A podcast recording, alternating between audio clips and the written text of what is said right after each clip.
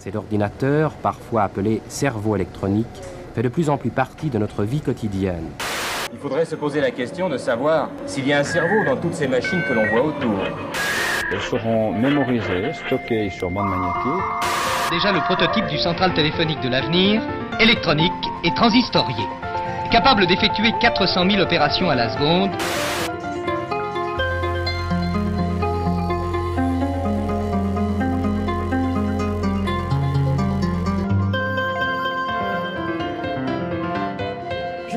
Pauline. Je suis Marguerite, Bienvenue sur Technocurious. le podcast pour les techno-perplexes.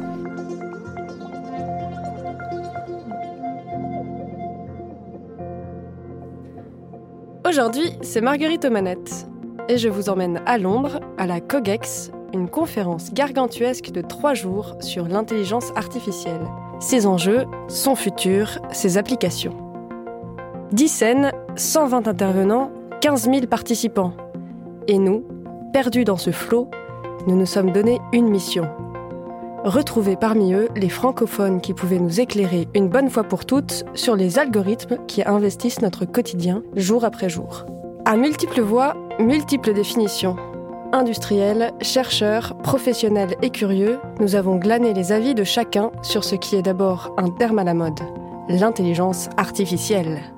Parmi toutes ces discussions, nous avons choisi de retenir celle qui nous renseignait le plus sur l'avenir, au cœur de la recherche et de l'éducation. Commençons par les présentations. Voici d'abord Ariane Paquet-Labelle, étudiante en sciences sociales à Londres. Alors, bonjour Ariane.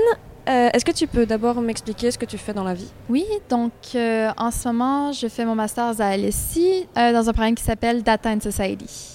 Et j'ai travaillé auparavant pour certaines organisations pour les relations avec les médias. Et sur quoi tu travailles plus précisément? Donc en ce moment, je fais euh, de la recherche sur euh, l'influence des données en ligne sur euh, le comportement des gens. Plus précisément sur les réseaux sociaux, donc les Social Media Metric System. D'accord. Donc c'est, on parle de j'aime, on parle des partages, par exemple. Ok. plus précisément. Qu'est-ce que quel impact ça a sur leur vie? Sur leur attitude, sur euh, ce qu'ils vont peut-être, comment ils pensent qu'ils agiraient dans certaines situations. Évidemment, on peut pas dire Oui. précisément ils vont agir de telle façon, mais sur l'intention d'agir. D'accord. Et voici maintenant Olivier Crouzet, directeur pédagogique d'une école de code parisienne prestigieuse, l'école 42. Bonjour, je suis Olivier Crouzet, le directeur pédagogique monde de 42. Euh, mon parcours, euh, je suis diplômé d'une école d'ingénieur en informatique. Et après avoir brièvement travaillé chez un fournisseur d'accès Internet pour les entreprises, euh, je suis très rapidement retourné dans le milieu éducatif pour m'occuper euh, en tant que directeur pédagogique d'une première école d'informatique pendant 13 ans Euh, et finalement euh, à, à la création de 42 de venir euh, m'occuper également d'organiser, de mettre en place le parcours pédagogique de cette école qui a été créée en 2013. Alors le principe de l'école 42, c'est de fournir au marché les professionnels du numérique qui, euh, dont il manque cruellement. Euh, et donc euh, 42 a été fondé euh, sur ce principe-là, également en partant du principe que, euh, par expérience, on savait qu'un certain nombre de talents pour le numérique euh, sont malheureusement déscolarisés ou ne peuvent pas accéder à des formations classiques de type ingénieur. Euh, on a souhaité donc avoir une euh, école qui était euh, dans l'enseignement supérieur au-delà de 18 ans, mais qui était gratuite et sans condition de diplôme pour pouvoir euh, y accéder. Et je vous présente enfin Manon Delacelle, elle aussi étudiante en philosophie et en sciences sociales, venue à la COGEX pour observer assidûment la scène dédiée à l'éthique. J'ai commencé, j'ai fait une licence de philosophie en Angleterre pendant trois ans et ensuite j'ai travaillé pendant un an et demi et euh, là je suis en train de faire un master à Londres euh, qui s'appelle Média et communication Data and Society. Je suis en train de faire un mémoire là sur euh, le ethics washing qui est un peu le mouvement de greenwashing mais appliqué à l'éthique, c'est-à-dire et en, regardant particulièrement l'éthique de l'intelligence artificielle parce que je me suis rendu compte qu'il y avait de plus en plus de codes éthiques, une espèce de prolifération des codes éthiques de l'intelligence artificielle dans la dernière année. Et il y a beaucoup d'accusations de ethics washing, c'est-à-dire de dire que euh, ces codes éthiques servent en fait à prévenir la régulation et que c'est une façon pour euh, les grandes industries de se protéger de la régulation.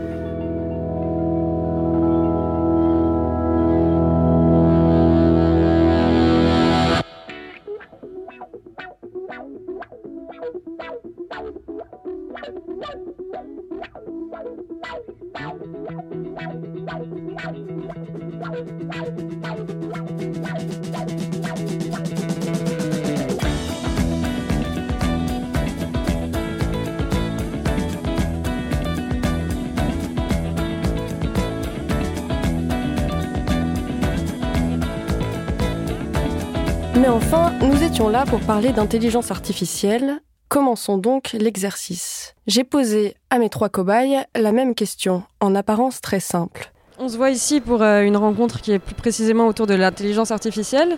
Comment vous définiriez l'intelligence artificielle si vous en parliez à quelqu'un qui n'en a absolument jamais entendu parler? Premier constat, l'exercice est difficile. On a beau être spécialiste en intelligence artificielle, même lorsqu'on l'étudie, même en baignant dans ce milieu, la réponse ne va pas de soi. Alors, je suis pas du tout une experte technique parce que je viens plus des sciences sociales, euh, mais pour moi, l'intelligence artificielle, c'est euh, hmm, challenge. Euh, comment expliquer ça simplement? Les algorithmes, pour moi, c'est une espèce de recette de comment faire. Hmm, ce serait comment euh, compute, je sais pas comment dire, comment coder, essayer de répliquer l'intelligence humaine qui se nourrit de données. L'intelligence artificielle aujourd'hui, c'est, euh, on va dire, euh, un domaine de l'activité des ordinateurs, un, domaine du digital, qui va pouvoir euh, remplacer un cerveau humain sur un certain nombre de tâches qui sont très clairement définies et qui va pouvoir le faire plus rapidement avec un volume d'informations beaucoup plus important. Donc, l'intelligence artificielle, selon moi, est euh, une technologie que l'on continue de perfectionner, évidemment, qu'on entraîne avec euh, certaines bases de données qui servent à faciliter certains services. C'est assez large comme définition, mais c'est appliqué dans tellement de domaines, donc c'est difficile aussi d'être... euh,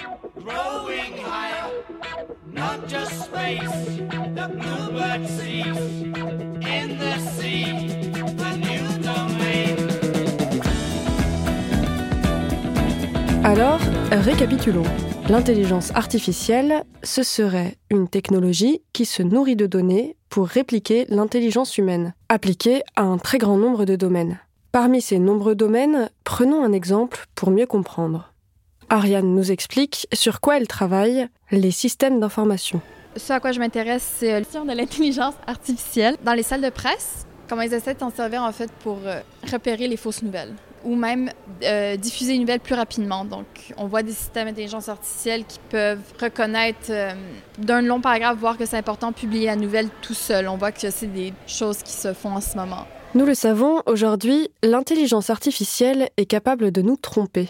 L'utilisation de l'intelligence artificielle dans la diffusion de fake news a été particulièrement mise en avant depuis l'élection de Donald Trump. L'Université d'Oxford avait par exemple mené une étude en 2015 qui a permis de démontrer que plus de 50% des tweets traitant de politique étaient générés par des bots, c'est-à-dire de faux comptes gérés par des machines qui diffusaient automatiquement des tweets. Cette diffusion massive entretenait elle-même les algorithmes des moteurs de recherche, permettant aux nouvelles de se propager très rapidement. Inversement, des outils d'intelligence artificielle sont aujourd'hui utilisés pour détecter ces fausses nouvelles en retraçant leur provenance ou en confrontant des faits.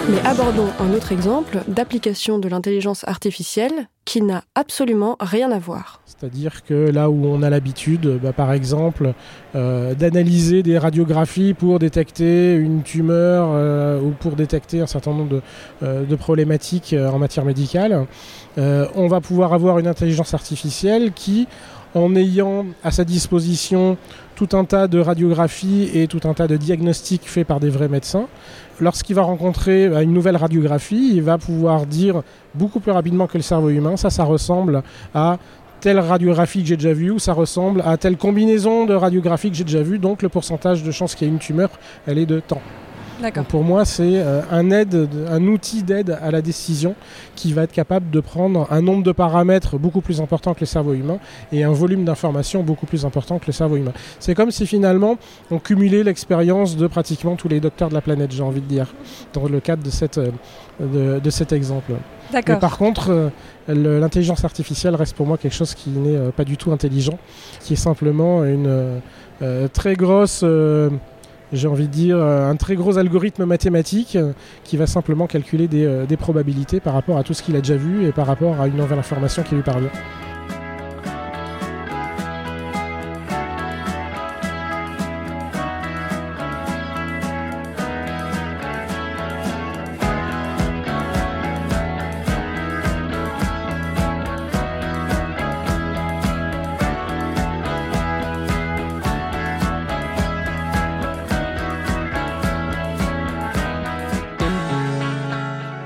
La réponse d'Olivier Crouzet m'a mis, si j'ose dire, la puce à l'oreille.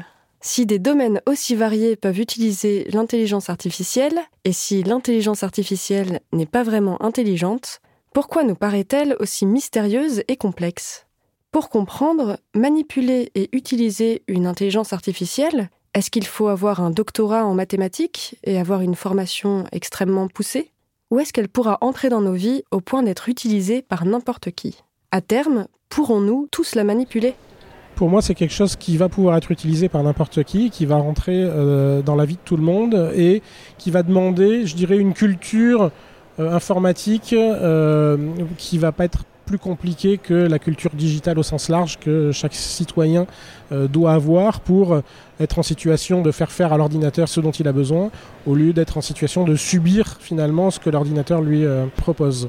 Une grosse part de l'intelligence artificielle, pour moi, reste euh, liée à quelles sont les données euh, qu'on va, quelles sont les informations qu'on va euh, passer à l'intelligence artificielle et comment est-ce qu'on interprète les résultats de l'intelligence artificielle. Donc, euh, c'est tout un dispositif, c'est une partie technique au cœur d'un dispositif qui reste encore très majoritairement humain de mon point de vue. Pourquoi est-ce qu'on choisit de euh, utiliser tel ou tel type d'information et pas tel autre type d'information? Est-ce que par exemple euh, le cours de bourse euh, du cacao intervient sur le chance d'avoir la chance d'avoir effectivement une, une tumeur au cerveau? Je suis pas sûr. Donc on va généralement pas donner cette information-là à une intelligence artificielle qui doit détecter une tumeur au cerveau, sauf le jour où peut-être qu'un être humain, parce que ce sera un être humain qui le fera et pas une IA, un être humain va euh, se rendre compte que bah, finalement c'est une donnée qui est intéressante. Il faudra réentraîner à ce moment-là toutes les intelligences artificielles de nouveau. Donc euh, il y a pour moi vraiment un gros travail de euh, qu'est-ce qu'on donne à manger à, à- l'algorithme finalement,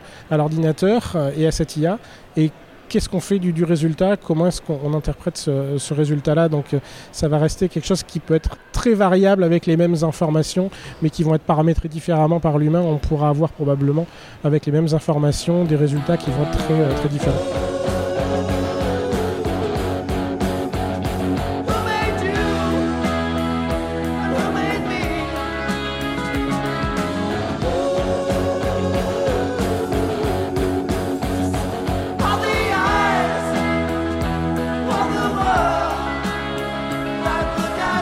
Déjà, je, pense qu'il y a vraiment beaucoup à faire euh, dans ce champ-là. Et je pense qu'il faut vraiment, vraiment que les designers et euh, les, philosophes et les politiciens travaillent ensemble, et les citoyens aussi.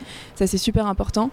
euh, pour que l'intelligence artificielle puisse être au service de tous. Il y a plein de problèmes dans l'intelligence artificielle aujourd'hui, que ce soit les biais dans les données, que ce soit la collection de données qui crée de la surveillance de masse. Enfin, il y en a vraiment de nombreux et c'est très très important qu'on commence à penser au fait que l'intelligence artificielle impacte tous les domaines de la société euh, et que du coup, toute la société doit être euh, inclue dans, les conversations euh, pour essayer de déterminer à quoi doit ressembler l'intelligence artificielle de demain. Donc ça passe par la politique? Pas que, pas que. Je pense que ça doit aussi vraiment passer par les citoyens, parce que c'est quelque chose qui va impacter euh, les citoyens au jour le jour dans plein de différents usages, que ce soit dans la santé, dans l'éducation. Enfin, les, les- les plans, il y, a- de grands projets pour l'intelligence artificielle, et du coup, il faut que, que les citoyens savent ce que c'est, comment, comment ça marche. euh, euh, qu'il faut que l'intelligence artificielle soit transparente quand elle est utilisée, qu'on sache comment ça nous impacte et par quels moyens. Aussi par la politique parce qu'il faut que ce soit euh, régulé, il ne faut pas que ce soit euh, que l'intelligence artificielle soit utilisée de manière illégale et que les lois soient adaptées aux nouveaux usages de l'intelligence artificielle. Moi, je pense vraiment que c'est une conversation qui doit avoir lieu à tous les niveaux de la société parce que c'est quelque chose qui nous touche euh, de plus en plus partout. Ben, je pense qu'on va dans cette direction, mais c'est sûr qu'il faudrait toujours avoir beaucoup de collaboration entre les ingénieurs et justement les gens qui viennent plus des études en sciences sociales. Je pense que tout le monde euh, peut apporter du sien euh, dans le domaine et je- on voit que beaucoup d'études montrent que euh, souvent ce qui donne les meilleurs résultats, c'est quand il y a un humain et une machine qui travaillent ensemble. Souvent, on voit que c'est là qu'il y a plus d'efficacité, il y a moins de- d'erreurs ou des choses dans le genre. Donc, je Donc, pense il faut que une collaboration. Exactement, il faut une collaboration. Donc, euh, je pense qu'il faut juste pas oublier ça. Voilà la réponse sur laquelle la plupart de ceux que nous avons rencontrés étaient d'accord. Pour maîtriser l'impact des algorithmes sur notre vie, il faut une collaboration entre intelligence humaine et intelligence artificielle, entre sciences dures et sciences sociales. Les algorithmes n'ont pas l'autonomie qu'on leur prête souvent. C'est bien l'homme qui régule et qui entraîne les intelligences artificielles. Ne pas penser ces outils comme inaccessibles, cela veut aussi dire, pour tout un chacun, acquérir la culture informatique nécessaire pour identifier les mécanismes des algorithmes. Avec une culture basique sur leur fonctionnement, on pourra suivre leur très rapide évolution. Et donc, à quoi ressemblera l'intelligence artificielle dans l'avenir? Je pense que l'intelligence artificielle va être capable de remplacer un certain nombre de processus intellectuels qui sont extrêmement bien cartographiés et qu'il faudra euh, à terme euh, euh, se focaliser davantage en termes de formation de l'être humain, peut-être pas forcément que dans les formations informatiques, mais même plus largement, avoir un focus important sur tout ce qui va être créatif et tout ce qui va être euh, interaction euh, entre, les, euh, entre les personnes.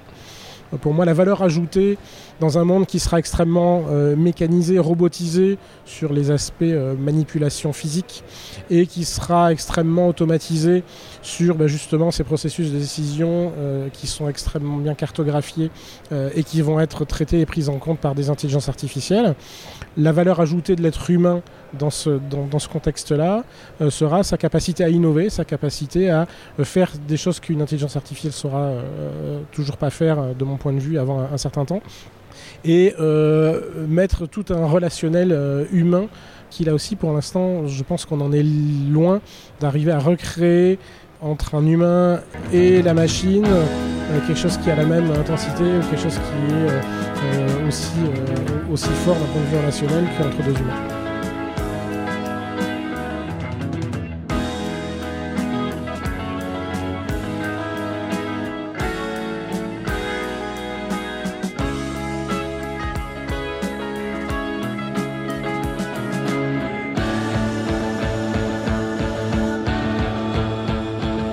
Intelligences artificielles plus humaines, créer des interactions affectives avec elles, est-ce que c'est vraiment ce que l'avenir nous réserve?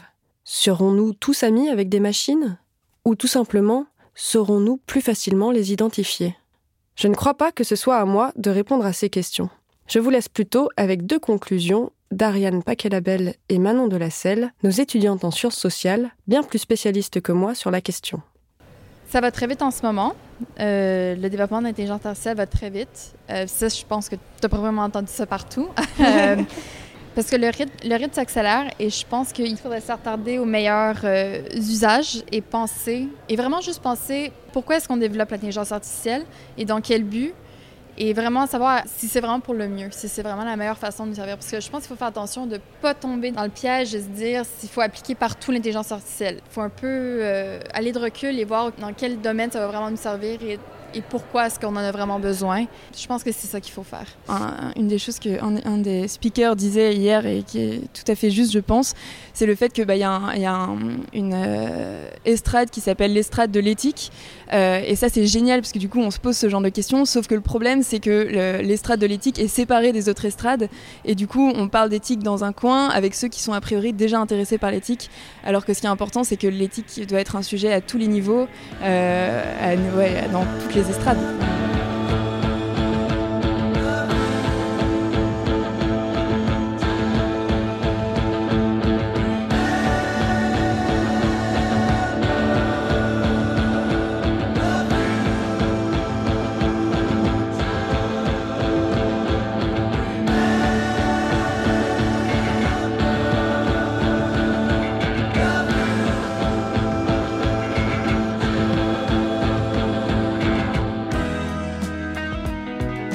Merci à Ariane Paquelabel, Manon Delacelle et Olivier Crouzet pour ces petits moments partagés à la COGEX de Londres.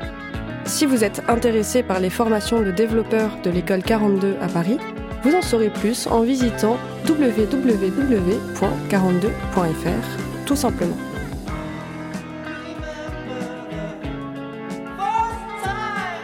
Si vous avez aimé cet épisode, n'hésitez pas à nous le faire savoir sur les réseaux sociaux et en nous notant sur Apple Podcast. C'est, entre autres, une façon ludique de nourrir des algorithmes.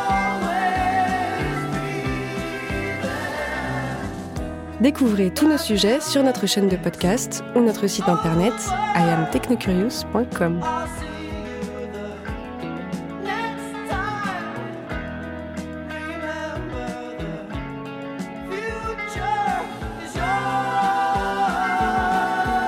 Pour bien commencer vos aventures estivales, Technocurious vous accompagnera chaque semaine avec beaucoup de surprises à venir. Donc restez connectés. Cette émission a été produite et réalisée par Pauline de Courcuf et Marguerite Enbel, d'après une idée originale de Elena O'Keeffe, musique de Machidiso Morachane, design par Sam. Nous remercions le studio La Cabine Rouge pour nous avoir fourni notre matériel.